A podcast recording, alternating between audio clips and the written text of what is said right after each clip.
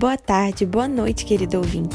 Eu sou Duda Bertino e estou começando hoje o primeiro episódio do podcast Femme. O programa vai falar sobre as mulheres na história do cinema mundial.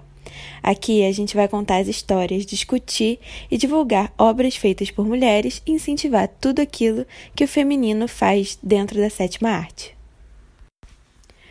Bom, e nesse episódio de estreia eu trago um assunto muito interessante e repleto de história para vocês. As mulheres no Oscar. Sempre houve na história da premiação um número predominante de homens indicados, principalmente para prêmios mais charmosos, como de melhor diretor, por exemplo. Apenas em 1975, na 49ª edição do Oscar, uma mulher foi indicada para o prêmio. Foi uma italiana. Ela foi indicada com o filme Pasqualina Sete Belezas.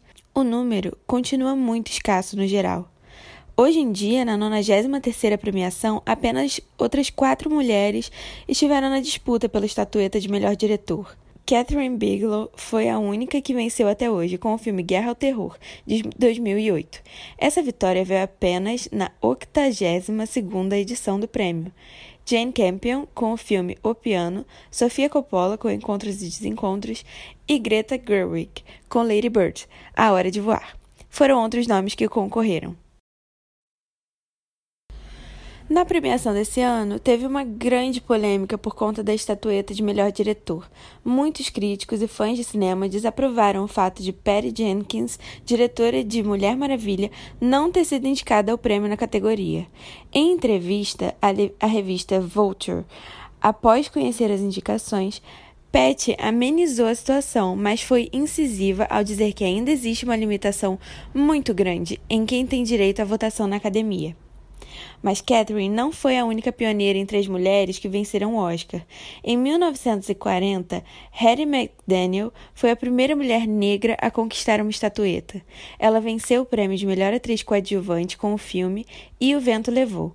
No entanto, uma cena lamentável aconteceu no dia da premiação. Harry foi barrada na porta do hotel em que aconteceria a entrega dos prêmios. Ela, seu acompanhante e seu empresário ficaram sentados em uma área isolada do salão, longe de seus companheiros de elenco. Já Halle Berry, em todos esses anos de premiação, foi a primeira e única mulher negra a ganhar o prêmio de melhor atriz pelo trabalho no filme A Última Ceia, de 2003, dirigido por Mark Foster. Ainda no assunto, a diretora e roteirista Dee Reese fez história ao ser a primeira mulher negra a concorrer a um Oscar de melhor roteiro adaptado por Mudbound, Lágrimas sobre o Mississippi, de 2018. No mesmo filme, Rachel Morrison foi indicada para a melhor direção de fotografia. No ano passado, a diretora belga Agnes Varda, aos 89 anos, foi a pessoa mais velha a receber uma indicação em qualquer categoria do Oscar. Ela concorreu ao prêmio de melhor documentário com Visage Village, mas perdeu. Foi a primeira vez que ela concorreu a uma estatueta. No mesmo ano, Agnes foi condecorada com o Oscar honorário, prêmio concedido a quem contribui com a sétima arte. Em 2015, Patrícia Arquette protagonizou um momento inesquecível da premiação. Depois de vencer o prêmio de melhor atriz coadjuvante por Boyhood, a atriz aproveitou o discurso para fazer um protesto sobre igualdade salarial entre homens e mulheres e afirmou que para cada mulher que concebeu, para cada contribuinte cidadã dessa nação, as mulheres têm lutado pelos direitos iguais de todas as outras pessoas. É a hora delas, nossa, de ter igualdade salarial de uma vez por todas e direitos iguais para as mulheres nos Estados Unidos. Mais tarde, a atriz declarou que perdeu papéis por conta de seu pronunciamento na premiação. A edição de 2018 teve um fato muito legal e importante na premiação. A atriz chilena Daniela Vega foi a primeira pessoa transgênero a apresentar uma categoria no Oscar. Ela também marcou outro aspecto da cerimônia nesse mesmo ano. Foi a primeira vez que um filme estrangeiro estrelado por uma atriz trans ganhou algum prêmio na academia. O longa, Uma Mulher Fantástica, no qual Vega atuou, venceu a categoria de melhor filme estrangeiro.